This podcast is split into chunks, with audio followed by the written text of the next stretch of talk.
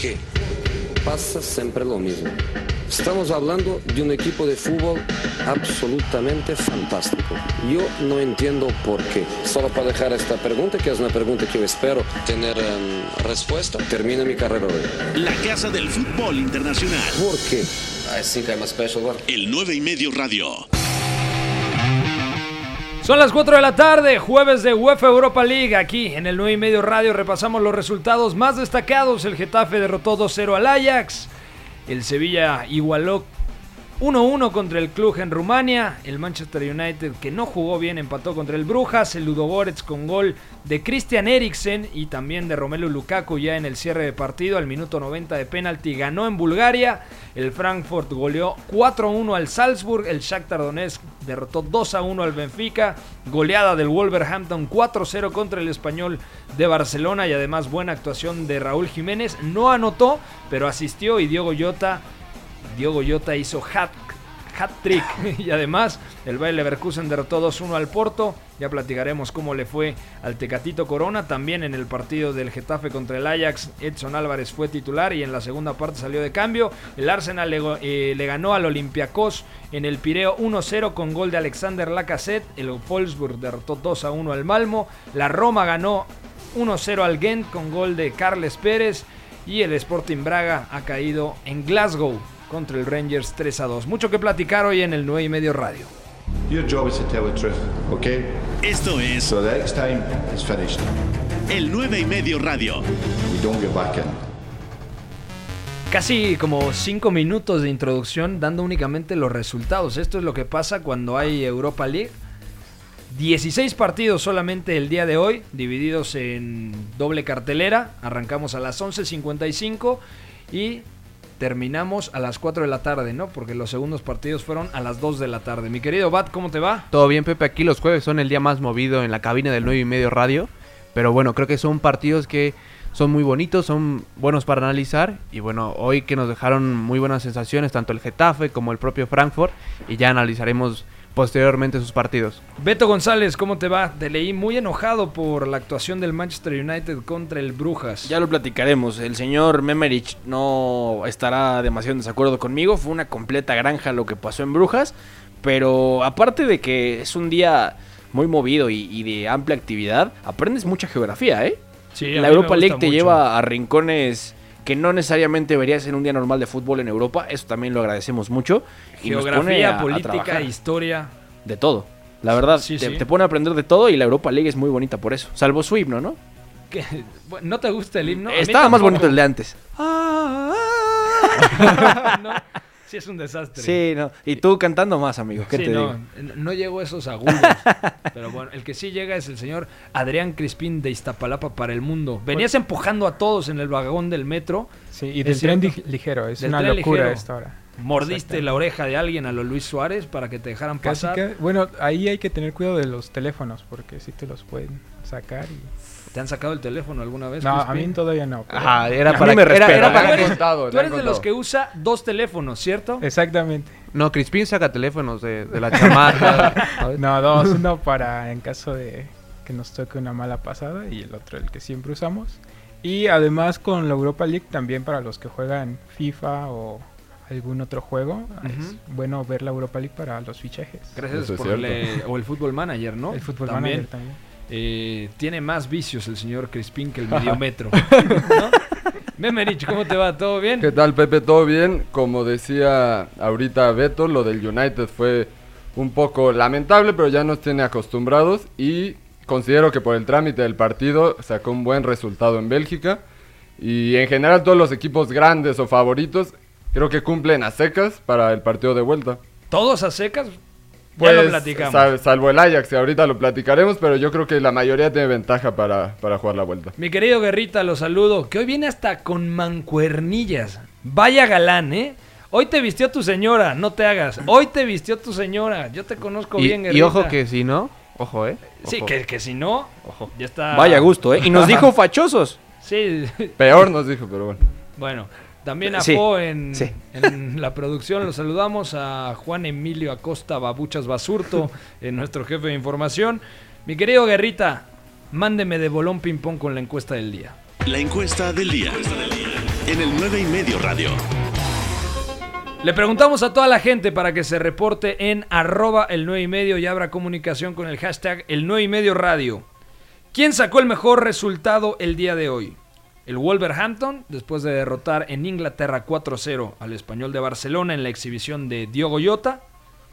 El Frankfurt, que derrotó en Alemania 4-1 al Salzburg. Ese Salzburg que nos había gustado mucho en la fase de grupos de la Champions, pero lo desmantelaron, sobre todo en ofensiva, sin Minamino, que se fue a Liverpool, sin Holland, que se fue al Borussia Dortmund. También como opción tenemos el Getafe, exhibición de Pepe Bordalás en la victoria del conjunto madrileño 2 a 0 contra el Ajax de Ámsterdam. Y también ponemos como opción la victoria del Inter de Milán 2 a 0 contra el Ludo Goretz en territorio búlgaro. ¿Quién sacó el mejor resultado, Beto González? ¿Con quién te quedas el día de hoy? Para mí el Getafe. Y me explico a través de lo que dejó y no dejó que hiciera el Ajax. Porque hoy sí es cierto que el doble pivote con Donny van de Beek es una cosa que no esperábamos del todo y que incluso merma un poco al Ajax en términos del uso de la pelota. Pero luego el Getafe le dio poquísimos metros al Ajax para jugar lo que siempre hace Bordalás desde la pizarra y también desde el trámite del partido, desde las faltas.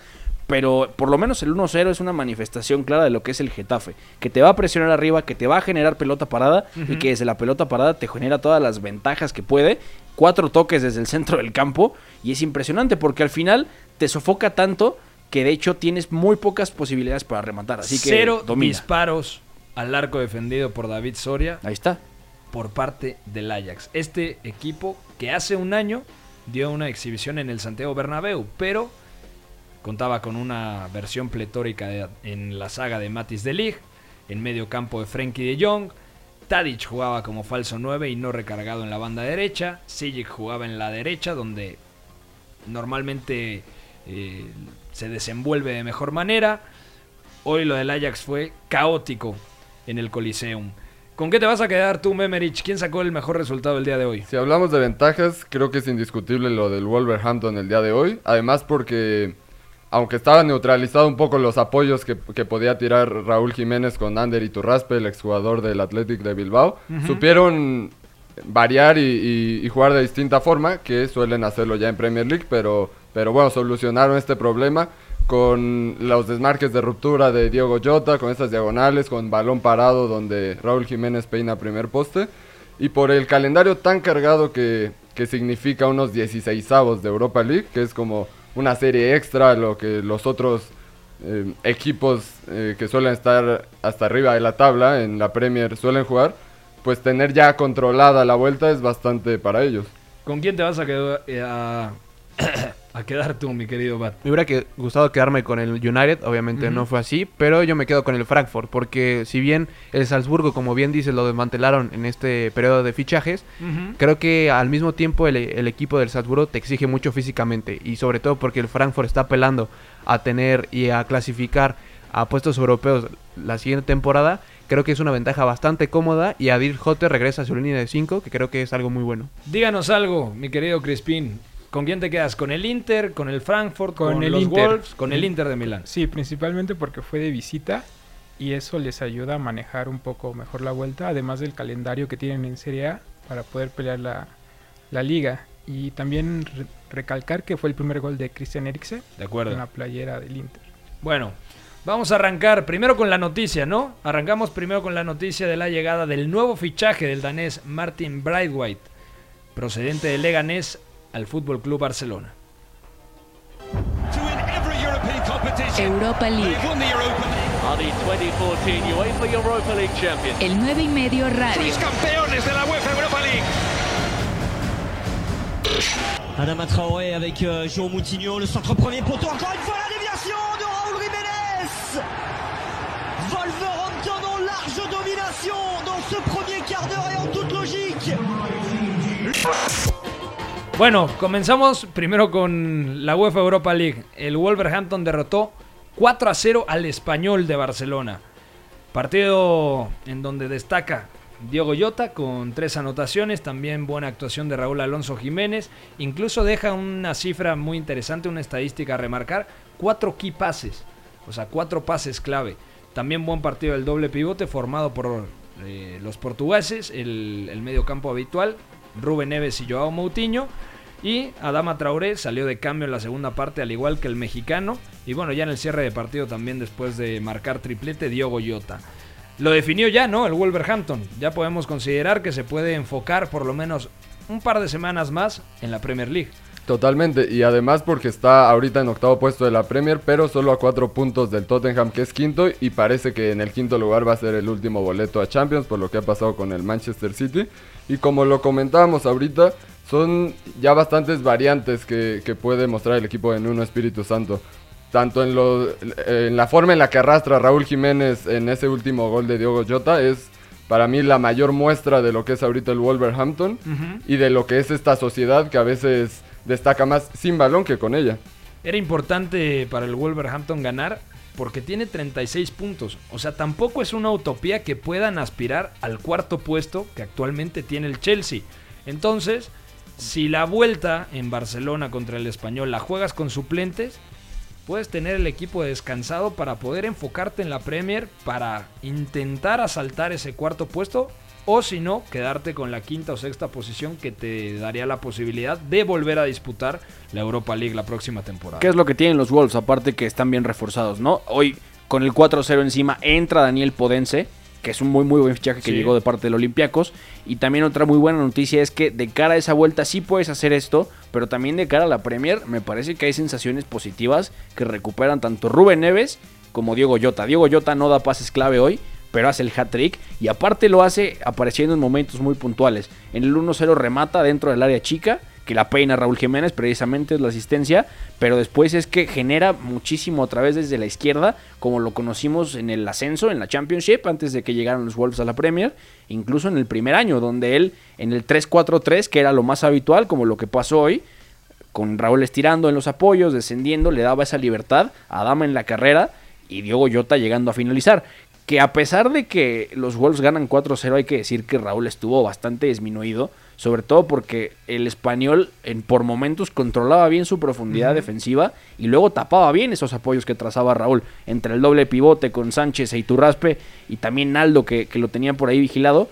Me parece que hizo una buena labor, eh, por lo menos esa zona central sobre Raúl, pero no termina por ser suficiente. Aparte, perdón, sí. Pepe, es importante esta victoria de Wolverhampton porque le da cierto colchón, porque el, el fin de semana se enfrenta contra el Norwich, un partido fácil. Contra el último de la Premier. Exactamente, luego igual es el de vuelta contra el Español. Que es, último en la Liga Española. Así es, fue primero en fase de grupos de Europa League y es último en, en la Liga Española. Luego estos dos partidos le sirve como para descansar porque se viene el Tottenham y creo que es ahí un partido durísimo que es casi casi un enfrentamiento directo para asaltar Europa. Es que está a cinco puntos únicamente del Chelsea. Y O lo, sea- y lo positivo es que después del partido contra los de Mourinho es Brighton, Wolverhampton, que a West Ham, eh, Bournemouth, o sea, tiene un calendario relativamente Accesible, cómodo sí, sí. para buscar precisamente meterse a Champions. ¿Por qué se inclinarían ustedes? Si fueran Nuno Espíritu Santo y la directiva del, del Wolverhampton. ¿Por seguir avanzando en Europa League?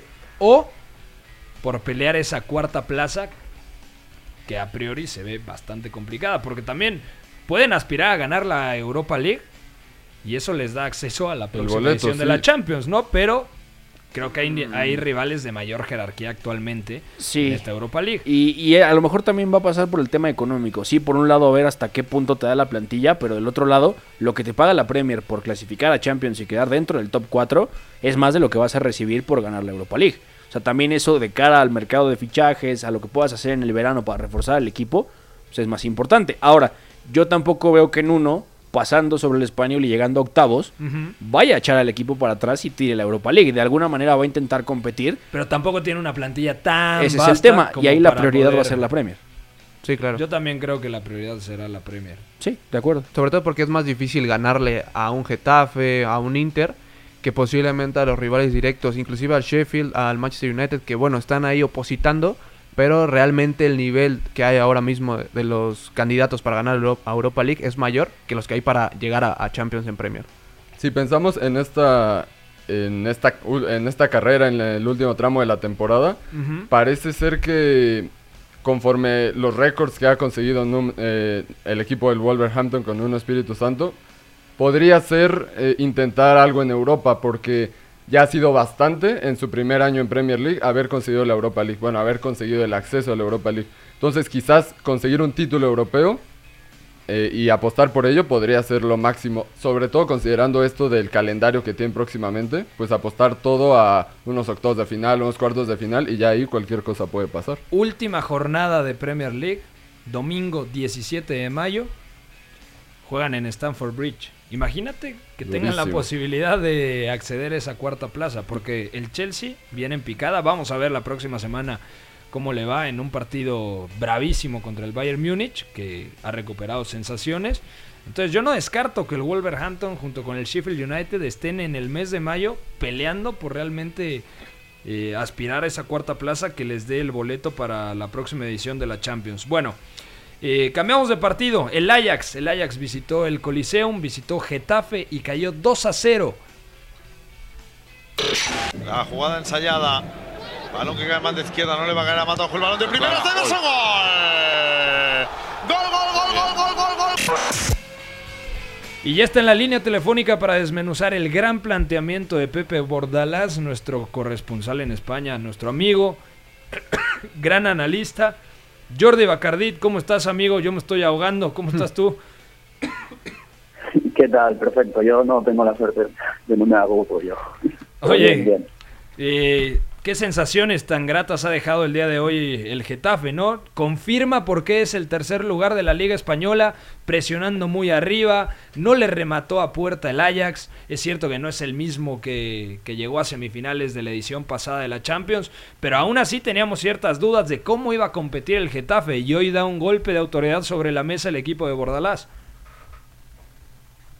Sí, no, realmente podría existir cierto margen de duda, pero yo considero que lo del Getafe hoy puede parecerse, de cierto modo, a lo del Atalanta ayer. Es algo que, si vienes siguiendo al equipo en los últimos años, tampoco puede parecer, tampoco puede sorprenderte, perdón, porque lo que vimos hoy con esa presión individual en un inicio y luego orientada, muy similar a la del día del Barcelona, con la pareja de delanteros saltando de los centrales y luego los extremos orientando muchísimo por dentro y cerrando, incluso con Maximovic acompañando al pivote, que el día del Barcelona fue Busquets y hoy era Lisandro.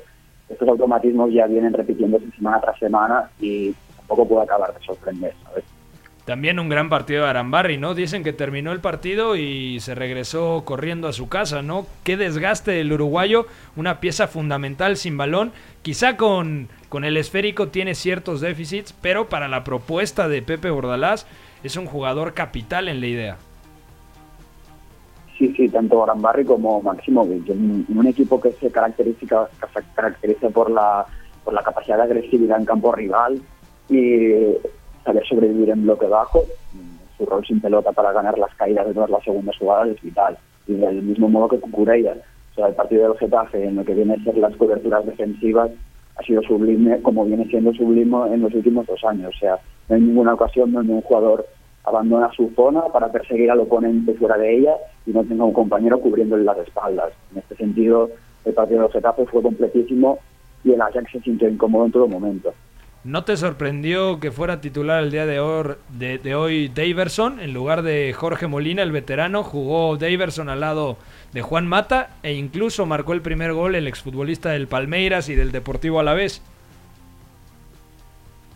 Bueno, al final también puede entenderse como cierto puntito de rotación en lo que viene a ser una temporada el Getafe también puede aspirar a, a entrar al Champions. Como antes decía en el Wolverhampton en Inglaterra, el Getafe aún tiene más opciones, o sea, es una opción real que pueda entrar en Champions vía Liga. Y Daverson, lo que es el punta que necesita Bordalás, de mucha mordiente, pelea, autosuficiencia en juego aéreo y al espacio, esto Daverson lo tenía en el Alavés, lo tuvo en el Palmeiras y lo sigue teniendo ahora. Así que el proceso de adaptación tampoco es que sea demasiado largo. Una última pregunta, si tú fueras Bordalás, ¿por qué te inclinarías? ¿Por qué competición a, a cuál le darías mayor prioridad? ¿A la UEFA Europa League, que parece todo encaminado para que el Getafe supere al Ajax y esté en octavos de final, o para afianzarse dentro de los primeros cuatro lugares en la Liga Española?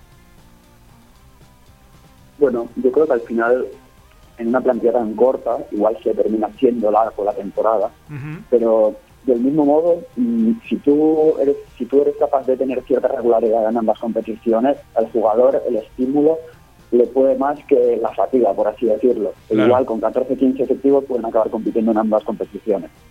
Bueno, ahí está. Jordi, te mandamos un fuerte abrazo, amigo. Perfecto, gracias. Gracias por tomar la llamada, Jordi Bacardí, desde España.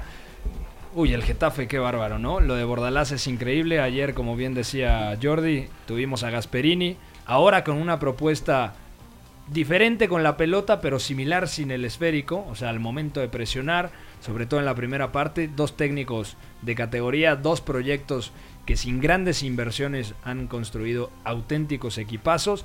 Y hoy el Getafe es de lo más divertido de ver en Europa. De acuerdo, y que las victorias del Atalanta y del Getafe con tanta claridad y sobre todo mostrando tanta superioridad en ciertas fases, deben recordarnos hacia dónde va la tendencia del juego. Como hace unos años había moda y tendencia por el juego de posición, por el juego asociativo, equipos que viajaban con la pelota, se asentaban en campo rival y ahí jugaban.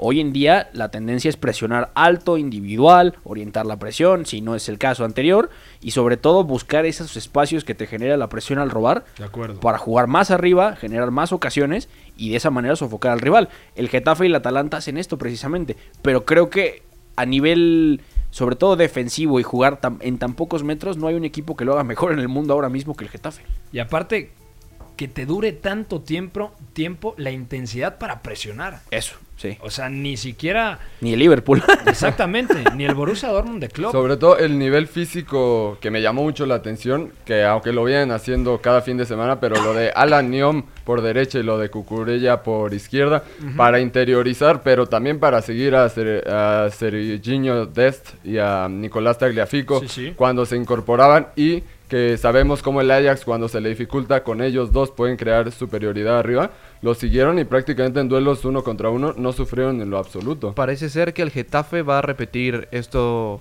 un hito de la Europa League que fue en el 2008, que llegó a cuartos de final De contra el Bayern Múnich. Los termina echando el equipo bávaro en, en un global de 4 a 4 en, en tiempos extras.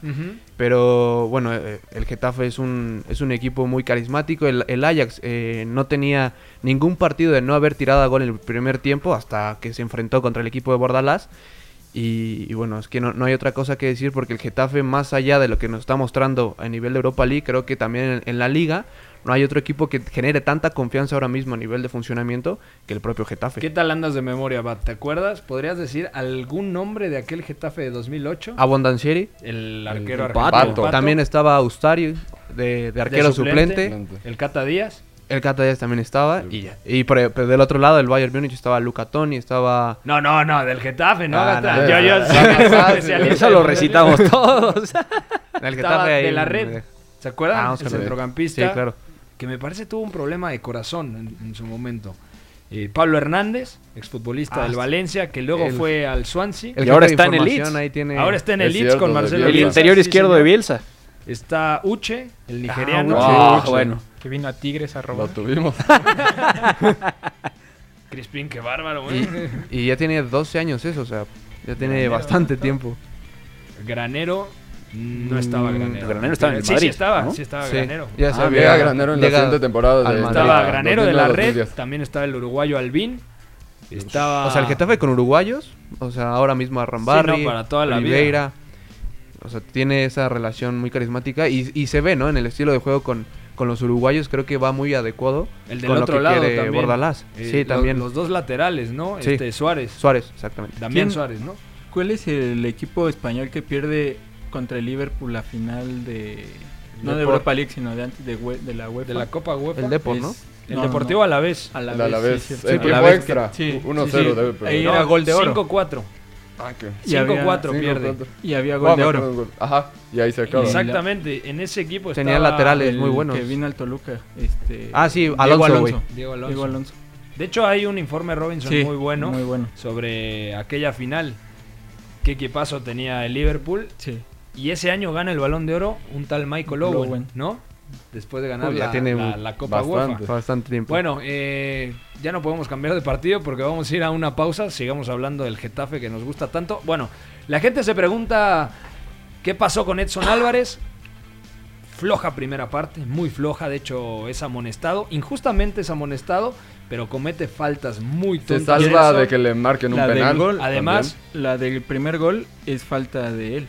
Es falta de Edson Sí, Álvarez. exacto. Aparte, Sí, sí. como decía el jefe de información, estábamos ahí hablando por WhatsApp, que a Edson Álvarez le costaba muchísimo retroceder y creo que el, precisamente el Getafe es de los equipos que más te exige eso y por lo mismo Edson Álvarez tuvo muchísimos problemas para contrarrestar a Daverson, contrarrestar En el a físico, Cucurella, a Jaime Mata. a Jaime Mata, o sea, todos los delanteros y los atacantes que tenía el Getafe yéndose a la portería de, del Ajax, creo que Edson Álvarez eso se le complicó Fue un muchísimo. poco parecido a lo que le pasó a Thiago Silva ahora con Holland, porque al intentar retardar la jugada para que se incorpore en sus medios centros, pierde muchísimo la marca, está solo viendo el balón y además habilita a todos los que entran por fuera.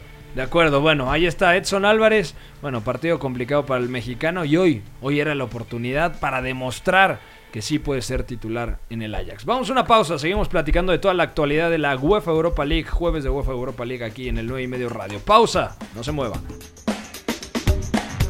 Con ustedes que están esperándome frescos para cualquier error que uno pueda cometer. Para los valientes fui, fui un cagón. Para los inteligentes llegué a los penales. El 9 y medio radio. No es que no te entiendas, que hablas muy raro. Si tú ya sabes más que yo, perfecto, tira, vamos a ver. Habla de lo que quieras, yo contesto de lo que me apetece. El análisis es bastante superficial, bastante gratuito. ¿El apellido? ¿Cómo es el apellido? El 9 y medio radio. Correcto. Siguiente pregunta. Estamos de vuelta en el 9 y medio radio. Qué divertidas son las pausas. Hablamos ahora de automovilismo. De que Pepe se va a apuntar para la Fórmula 1. Parece Michael Schumacher, güey. Sí. ¿Mijael o Michael? Mijael. Mijael, Michael, bueno. El- Michael es el de Kit, el auto increíble, ¿no te acuerdas?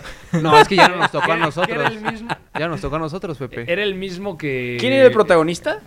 David Hasselhoff. David Hasselhoff, ¿no? Uy, soy muy El de joven. Que también la era Galaxia. exactamente... Es que nosotros lo conocimos por la película de Bob Esponja. A David Hasselhoff. El Sal- Hoff. Ah, es. ¿Salía en la...? Sí, Yo claro. no vi eso. Es que Salía corriendo como los de Baywatch desde Ah, el pues mar. es que ahí la- salía bueno. David Hasselhoff. Madre mía, qué, qué triste caricatura Bob Esponja. ¿eh? No tengo nada en contra de Bob Esponja, pero... Decían que a los niños les causaba retraso. ¿En serio? Sí, sí, sí. Gracias, era- Beto, por llamarme retrasado. Pobre Bat. ¿En serio? No, no, no, hay estudios Ah, que... Eso era como la gente que decía que Dragon Ball o, o los Caballeros del Zodiaco producían valores. ataques epilépticos. Sí, ¿no? ¿Te acuerdas que había un programa, que, un capítulo de Dragon Ball que estaba prohibido en, en- aquí en México? Que porque que no, este, lo veían en Japón y que tenían ataques. Sí, no, no, no. Es Era que- antes del internet. Son leyendas. ¿Quién sabe cómo Más llegaba bien, esta empezaba leyenda? el Sí. Ajá, internet. exacto, sí. Las luces. O la gente que decía que eh, por las canciones de Marilyn Manson Sí. eh, había balaceras en Sí, Estados Unidos. Sí. satánicos y- Ayer la Copa MX sacó un muy buen juego de luces que posiblemente vuelva epilépticos a mucha gente. Estuvo muy bueno ese juego de luces. Sí, la verdad me Cada gustó. que marcan gol es como un Estuvo ataque. mejor que el partido, imagínate. Sí, yo creo que sí. O La sea- verdad es que están rifando ahí. De hecho, yo solamente me metí a ver el video de- de- del medio tiempo. Fue el medio tiempo, ¿no? Sí. Sí. sí, sí. Bueno, seguimos hablando de cualquier cosa aquí en el 9 y medio radio. Hubo actividad en la UEFA Europa League y toca hablar del Bayer Leverkusen que derrotó en casa en el Valle Arena 2 a 1 al Porto de, Jesús Manuel Tecatito Corona. Llegó muy bien, atento el defensa, pero viene el servicio. ¡Vende! Segundo palo. Alario. Gol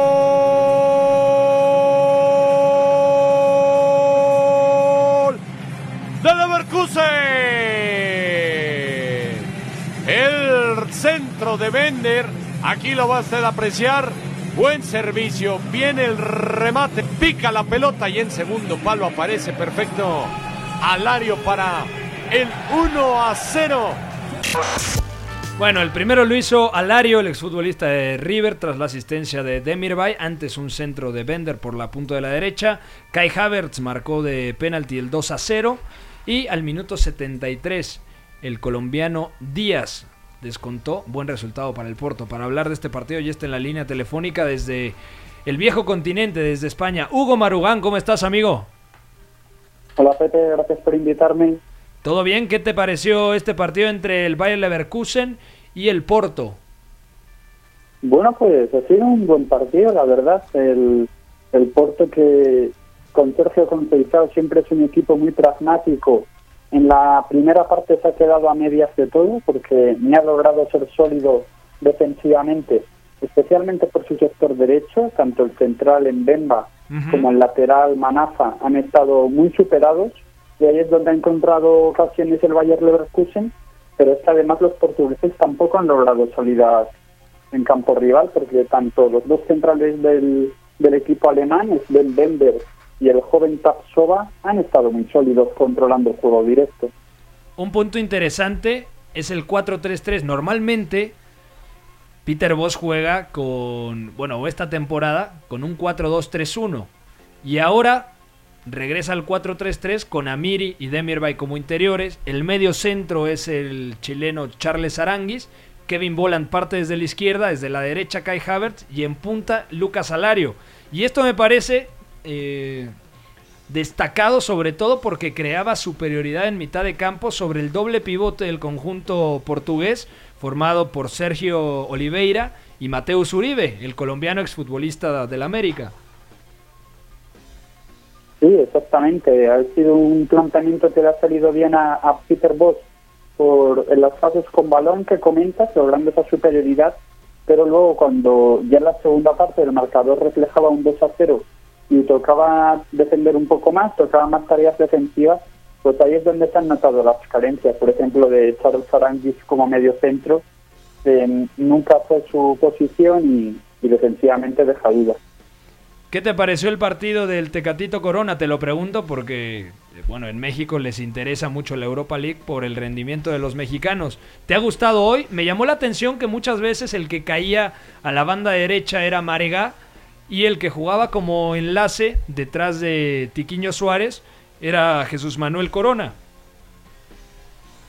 Sí, exactamente. Empezado era de extremo dentro del 4-4-2, pero permutando mucho con Marega, que era el que recibía fuego directo, y Corona tenía más funciones de atacar espacios por dentro, y la verdad es que ha estado bastante desapercibido en esa función, pero luego, mediada la segunda parte, eh, con Seiza hace un cambio, mete un delantero más, Corona baja hasta el lateral derecho, que es una posición donde Liga Portuguesa sobre todo juega bastante, y la verdad es que desde esa posición ha cambiado el partido. Para mí ha sido el mejor jugador del Porto, han logrado muchas situaciones de peligro a través de su profundidad, centrando al área, y ha sido el que ha permitido al equipo portugués llegar vivo a la vuelta. Querido Hugo Marugán, te mandamos un fuerte abrazo, gracias por regalarnos estos minutos. Gracias a ti por invitarme, un abrazo. Oye, ¿cuál es tu cuenta de Twitter para que la gente te siga? arroba hugo-marihuana, ahí está. Ahí está, un auténtico crack, hay que seguirlo y además lo pueden leer en el 9ymedio.com. Crónica muy buena del Atlético de Madrid contra el Liverpool en la victoria del conjunto colchonero este martes en UEFA Champions League. Las segundas vueltas del, del Bayer Leverkusen con Peter Voss son muy buenas, ¿no? O sea, creo que después del parón invernal solamente Leverkusen ha caído una vez que fue contra el Hoffenheim, de ahí en fuera siempre ha ganado y bueno, es un resultado bastante positivo porque bueno, de un lado tienes la Europa League que creo que al Bayer Leverkusen le debe algo a Europa, no solamente en cuestiones de resultados, sino como un equipo animador de la misma. De acuerdo. Y de la misma parte en Bundesliga creo que poco a poco está retomando camino y por, ahí se puede meter a competiciones europeas. Yo dije, igual y me equivoco, porque el Gladbach me encantaría verlo en, en Champions, pero yo dije al comienzo de temporada, por ahí de septiembre, que el Gladbach se caía y que el Leverkusen repetía otra vez y terminaba cuarto in extremis. Bueno, cambiamos de partido. ¿Qué partido sigue? United. Jefe de información, el United. Ay, el United. Vamos a desmenuzarlo porque empató 1-1 en territorio belga contra el Brujas. Oh, Michele doesn't have the pace of Martial. And Martial is in here. Can he finish? Yes, he can. Uh, we mentioned unforced errors. That's a massive one for Club Bruges. Brandon Michele thought he had more time than he had. Didn't have the legs to go with Martial. Then a decision to make. Did he risk a tackle or not? He didn't. Mignolet beaten. Bueno, ha empatado y no ha jugado bien. Ha estado solo Anthony Marcial. Otra vez marcó el gol. El Brujas, un buen equipo.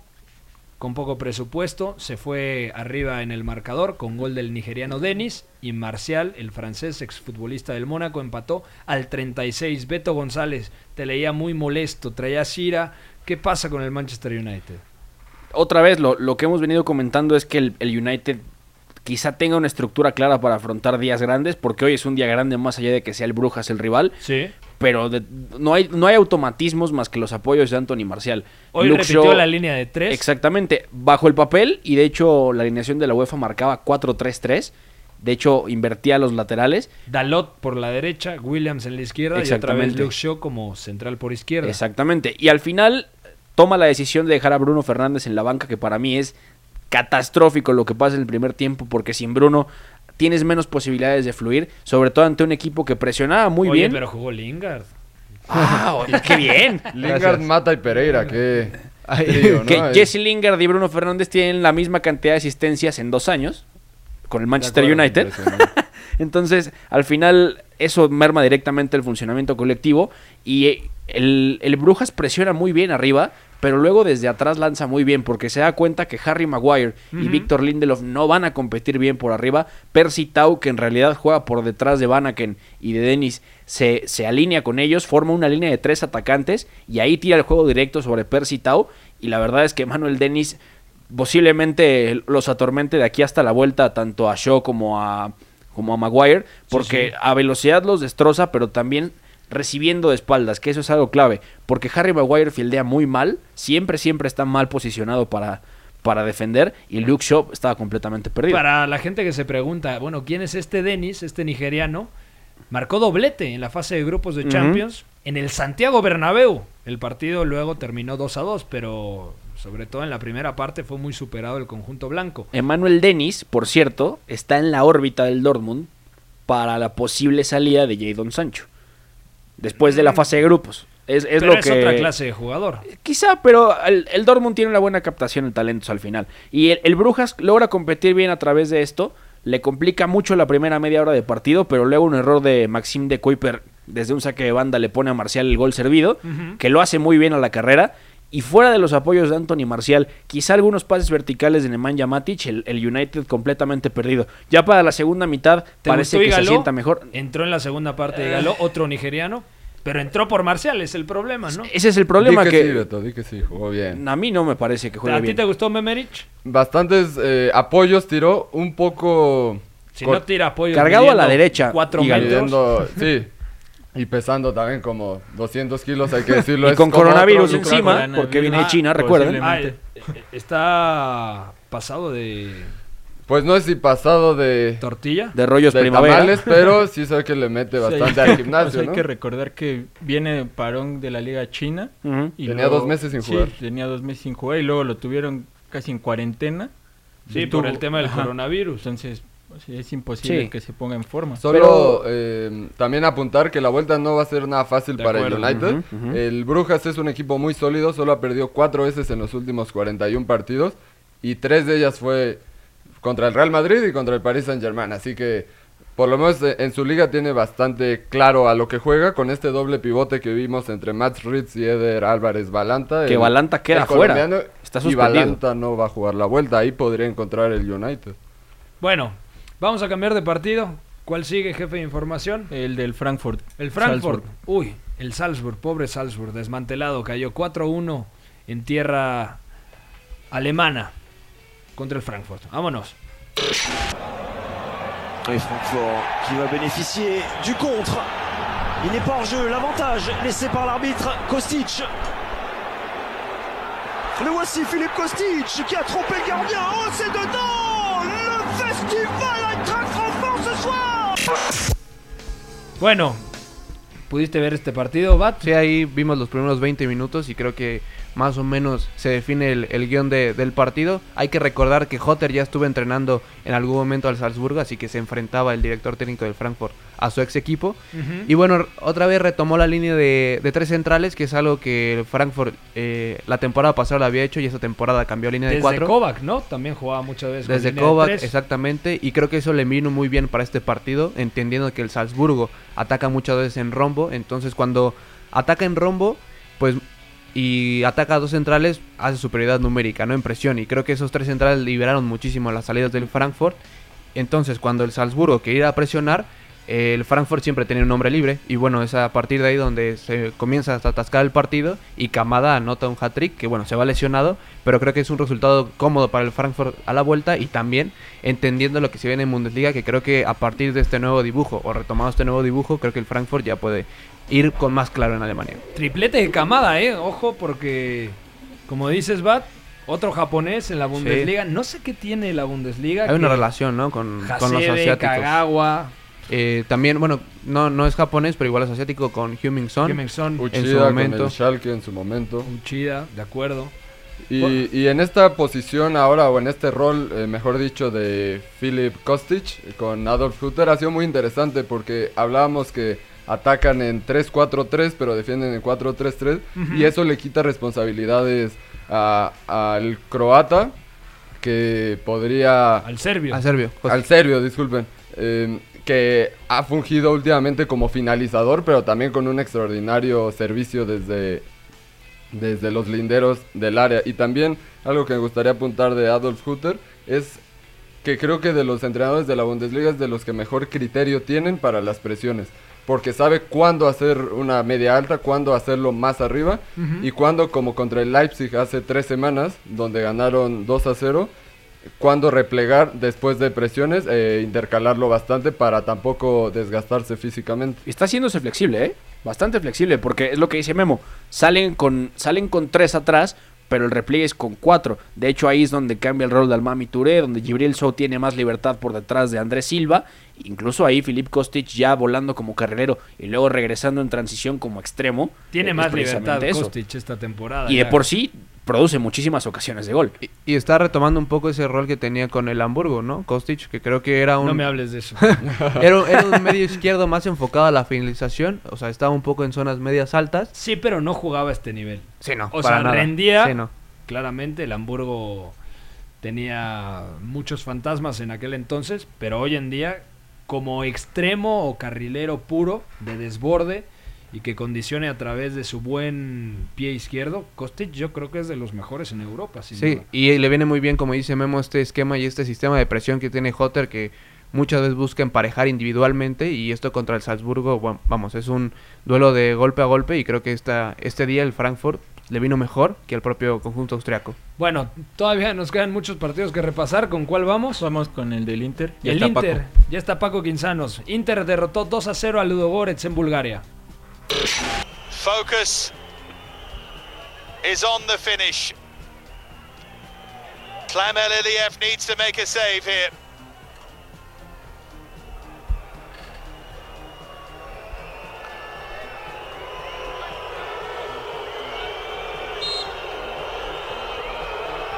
It's Lukaku to make it two and to surely take Inter through.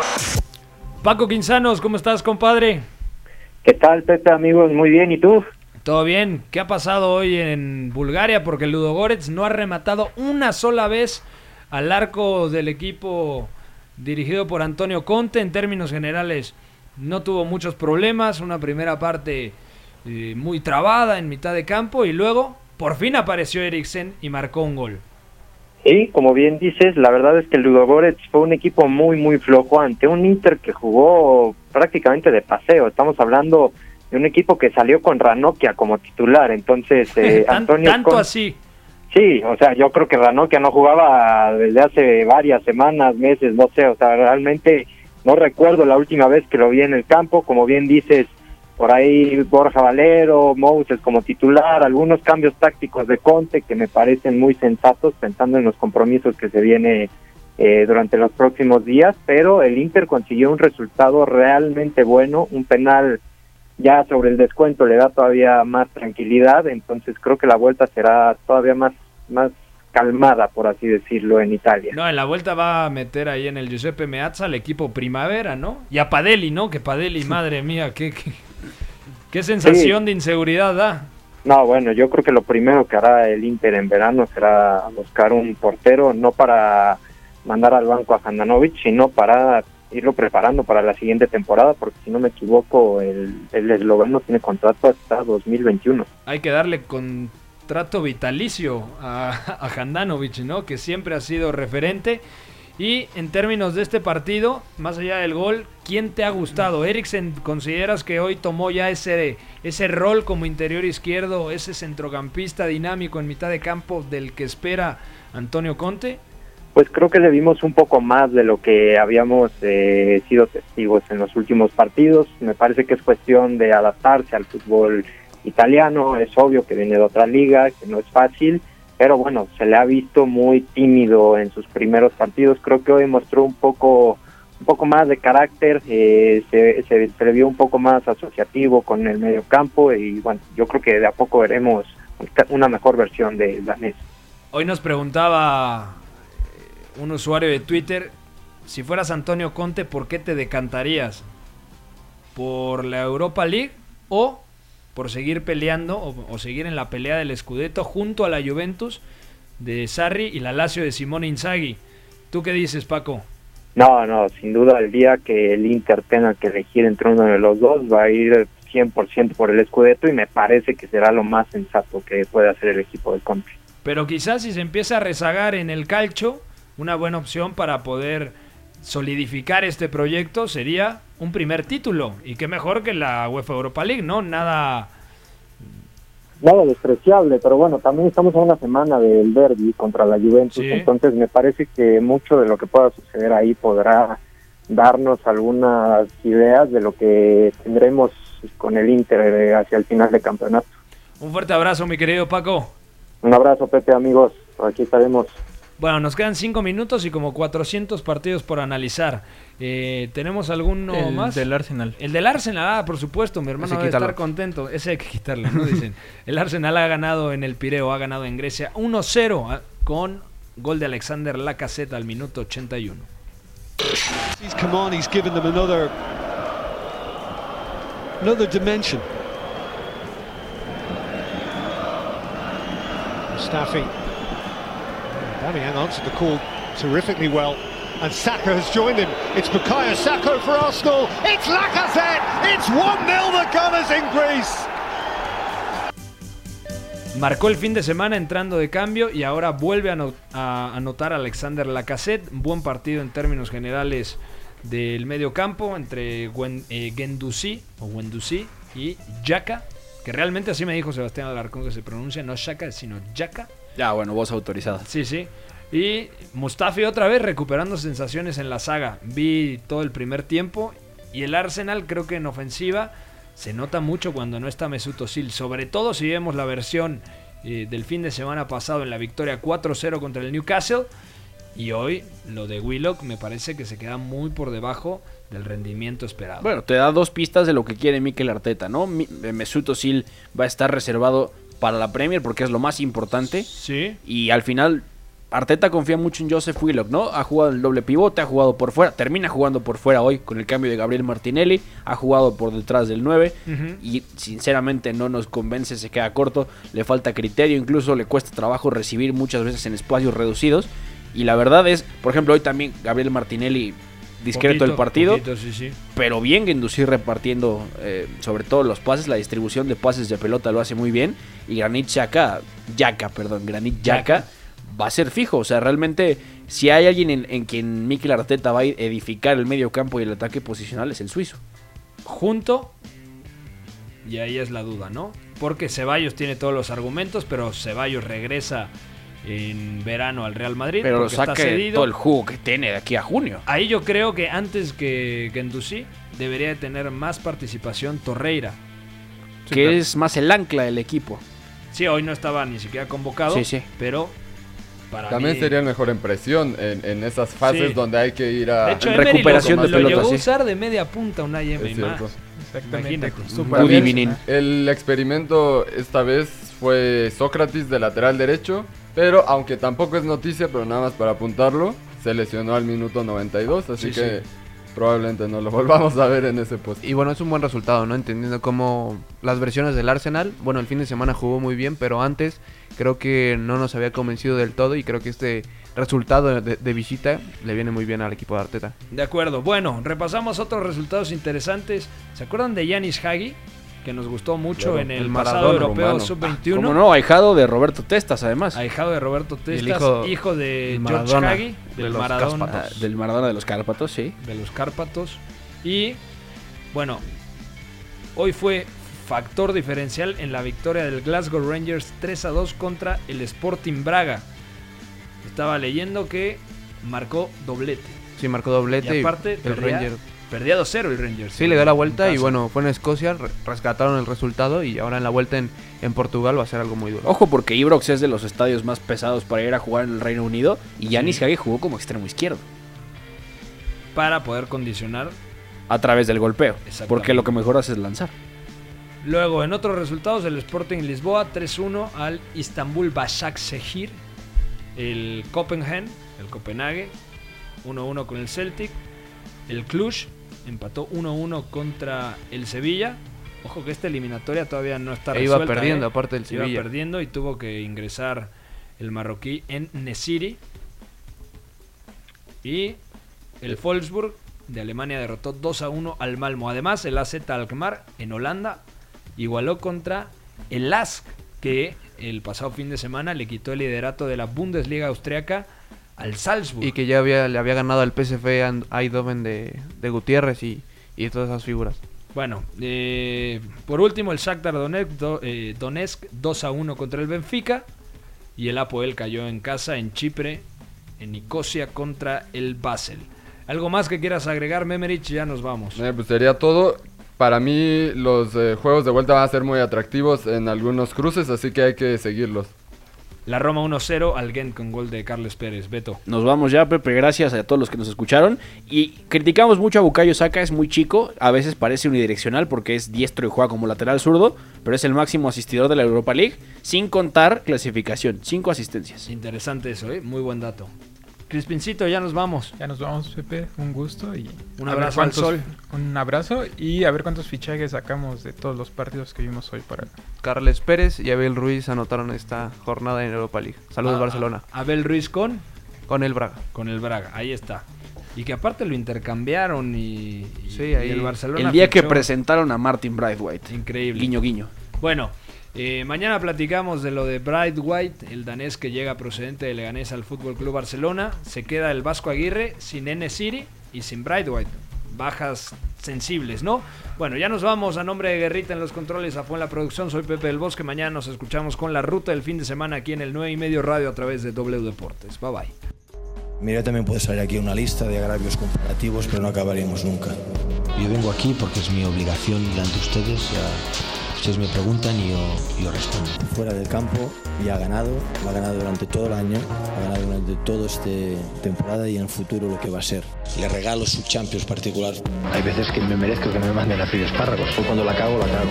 La Casa del Fútbol Internacional. En esta sala, él es el puto jefe, es el que más sabe del mundo, el puto amo. El 9 y medio radio.